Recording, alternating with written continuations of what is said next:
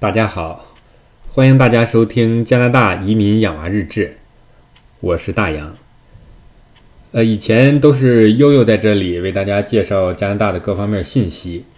今天我也是非常高兴能够在这里跟大家一起交流。呃，前一段也有很多的这个听友啊和悠悠留言，希望能介绍一下更详细的介绍一下加拿大的这个教育体系。尤其是这个公校和私校的一些比较性的一些分析，今天呢，我就以这个为主题，呃，跟大家分享一些资讯。呃，因为我呢，原来在国内，呃，在高校工作了八九年，所以说对这个教育啊，相对的还相对了解一些。呃，虽然说，呃，一八年底才到加拿大，但是这个。在一九年的上半年，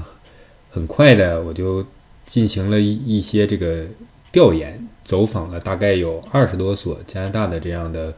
中学，呃，了解他们的这个办学的情况，呃，也有一个比较，也有一个这个算是相对的清醒的、清晰的一个认识。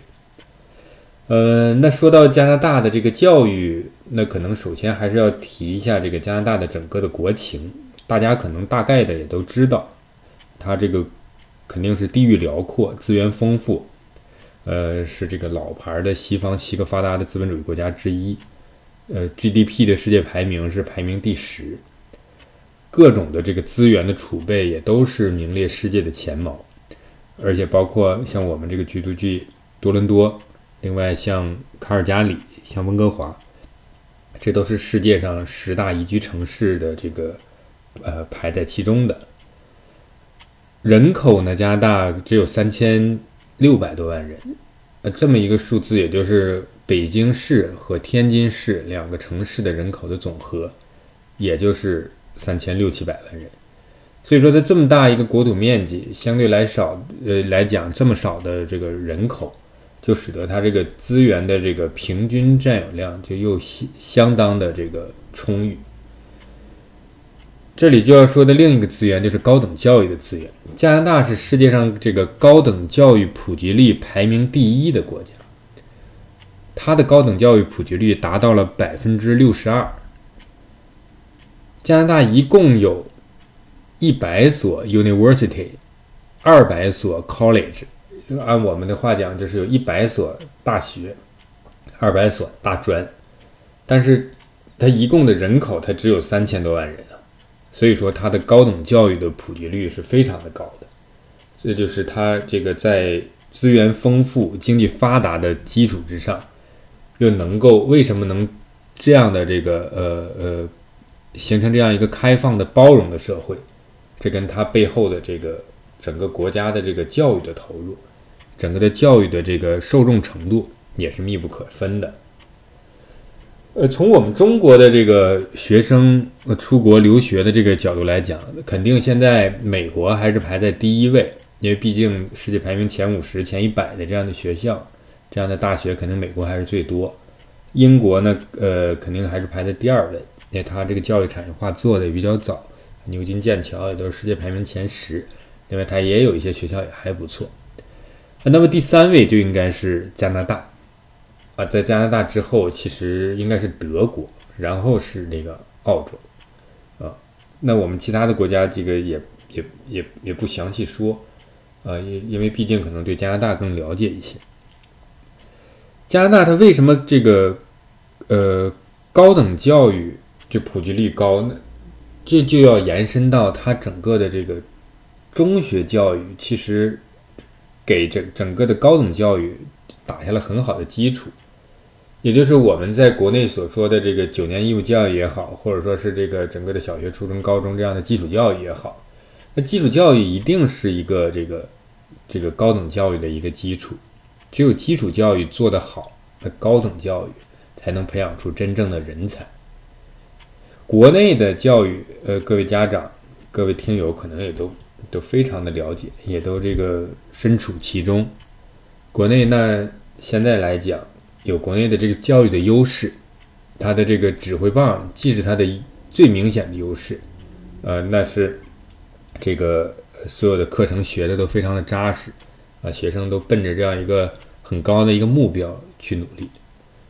那反过话来讲，那这个指挥棒也也是国内教育的一个很明显的一个劣势，呃，就是那他一切都这个教育的一切都围绕着这个为中心，那家长孩子那只有这么一条独木桥的这样一个出路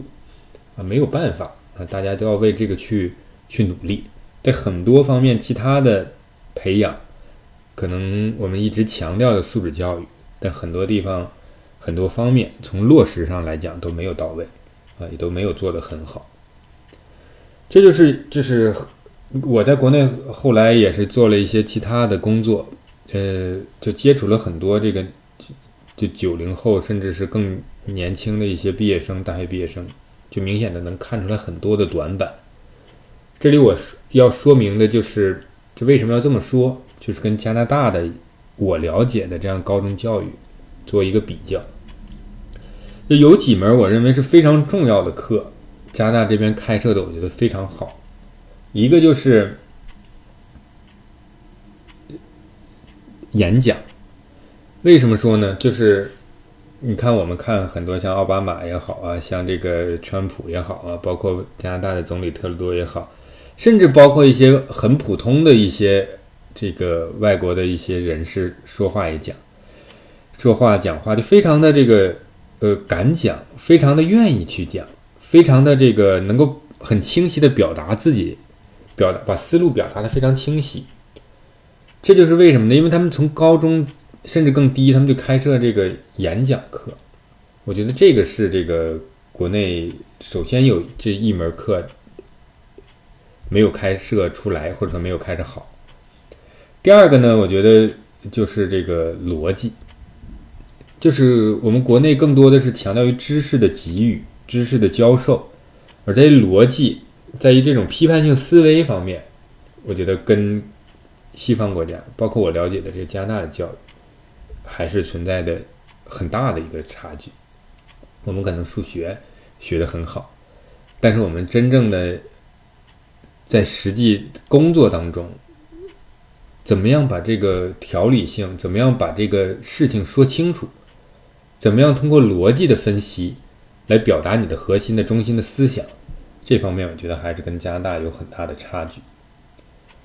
另外呢，就是调查方法，很那这边的高中生很多的时候他是需要实践的，就是实践课，怎么样对一个问题去分析？怎么样去解决一个问题？啊，这就是。我们所国内经常说的高分低能，就是说他动手能力很差，他只会去解题，而不会去这个应用。啊，我觉得这些都是这个国内的教育跟这边教育的一个这个差别，或者说是一个这个不足之处。那么好，那这边的教育又分这个，呃，大家也都知道，分公校和私校。啊，那大大家都都都都在总在问，那到底是公校好还是私校好？这边的高中呃中学这个公校，它是以这个培养这个整个的人格为一个就人的全面发展为它的一个教育的出发点的，当然不是以这个高考或者说大学的升学率为出发点的。加拿大这边也没有高考啊，它是按照这个整个的。呃，十二年级或者说是高中阶段的一个综合的一个学习成绩来这个申请大学。那这个这样一个这个教育的初衷，那就使得这边的这个呃公立的学校啊，就更像我刚才说的那几门课程那个方向一样，就是它很多方面都是培养这个学生各方面的这个素质，呃。它的课分这个从课程代码上分 U 课、C 课、M 课，就是你要想上大学，那你可能你就可以选 U 课；你要想上这个这个大专，你就想选 College 选 C 课。你要是这个大学大专都不想上，那你想这个高中毕业就就业，那也可以，可以有相应的应用性的课程可以选择。所以说，它基于这样的它的一种教育的理念，它它的。这个培养的方向可能跟这个私校，或者说是跟这个我们理解的这个高中可能稍微还是有一些差别的。但是它公校有它的这个优点，就是它这个录取的门槛相对来讲低一些。呃，只要你，嗯，按照这个他的约勾约定的时间来申请，大多数的中国学生只要英语成绩这个差不多的话，一般来说都很容易申请上。另外一个呢，就是它的这个从学费的角度来讲啊，它比这个私校的学费也相对的要便宜一些。一般可能公校的学费大概是在一万三到一万五加币一年。而一般的这个私校的学费大概可能需要在这个两万加币一年左右，有的可能顶级私校的加币，呃呃，这个两呃顶级私校的这个学费合加币的话，那就更贵了。呃，另外呢，这个它呃基于它的教育理念呢，公校的另外一个优点就是它这个就是。整个的平等性、公平性这个方面融入性，呃，我觉得是一个这个呃很好的一个方面。大家不管是在选课上啊，还是在活动上呃，就是能够他倡导的这种公平、呃平等的这样一个理念，呃，能够深入到他整个的学习当中。那么功效它有什么这个不足之处呢？有这么几个方面啊，就是第一个就是它这个绝大多数公校都没有住宿，这对于我们中国的孩子和留学生来讲，那就不得不找这个 homestay，也就是寄宿家庭。那这里就有一个问题了，就是那你这个 homestay 到底家这个 homestay 的家长能不能管好这个孩子？他怎么样去管这个孩子？呃。公校都是三点三点半就放学了，孩子回来到底是不是这个课后的时间在学习，或者是做一些有益的一些这个活动？这是一个很大的一方面，这个国内家长的一个一个一个顾虑。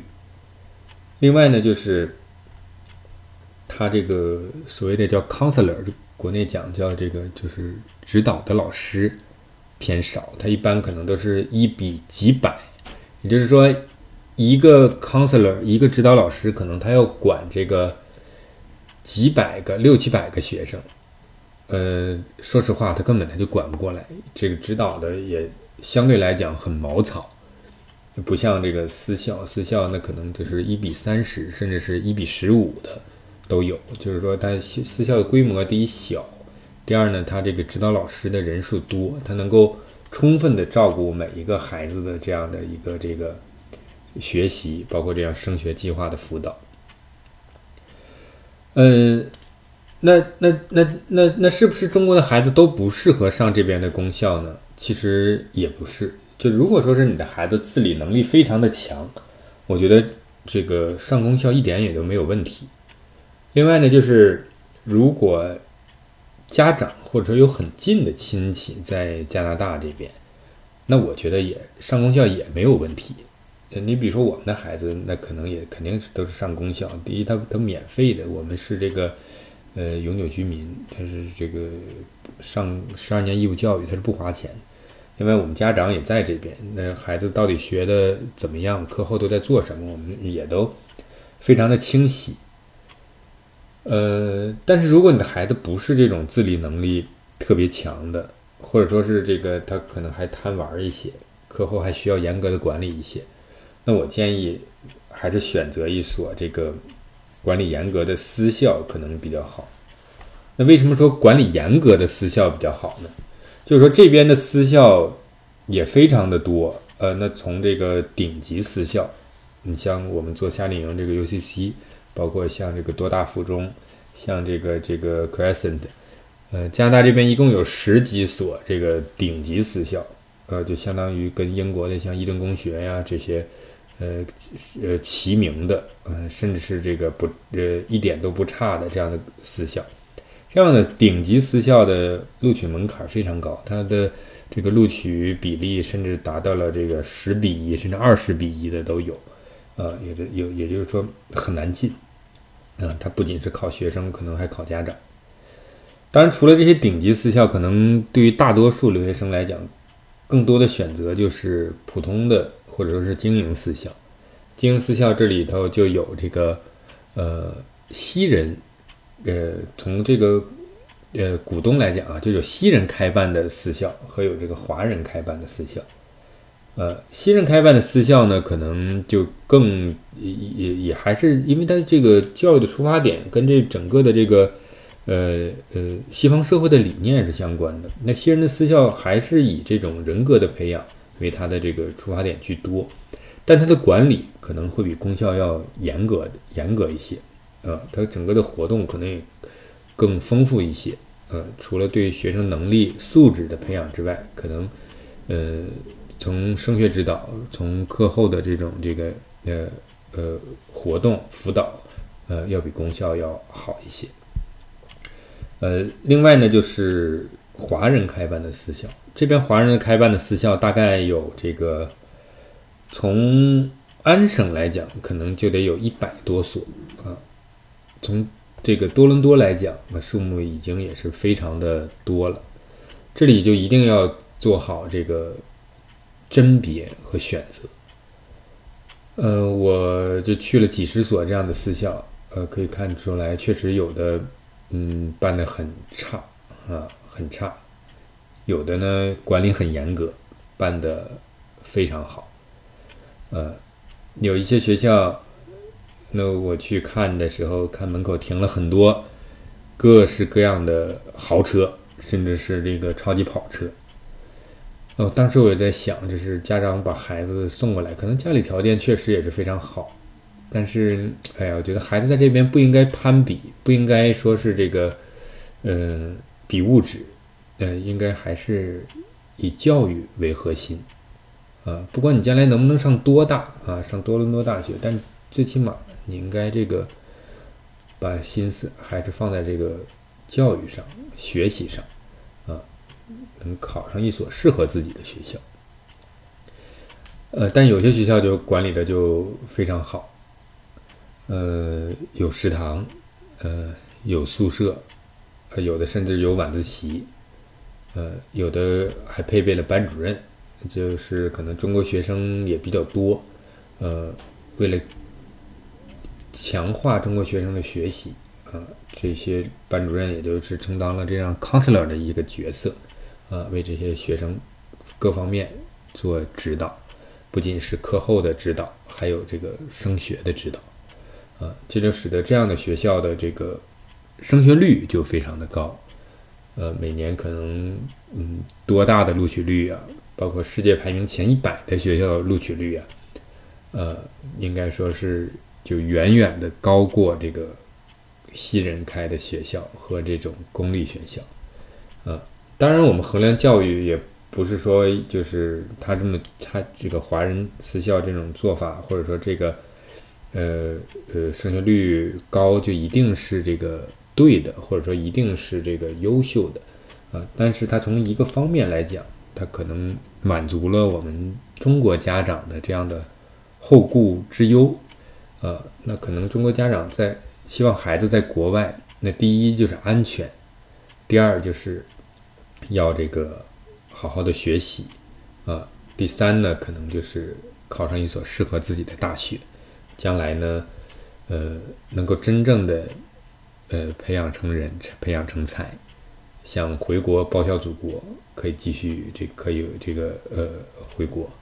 想留在加拿大呃移民啊工作呀，呃这边有很好的这样的出路。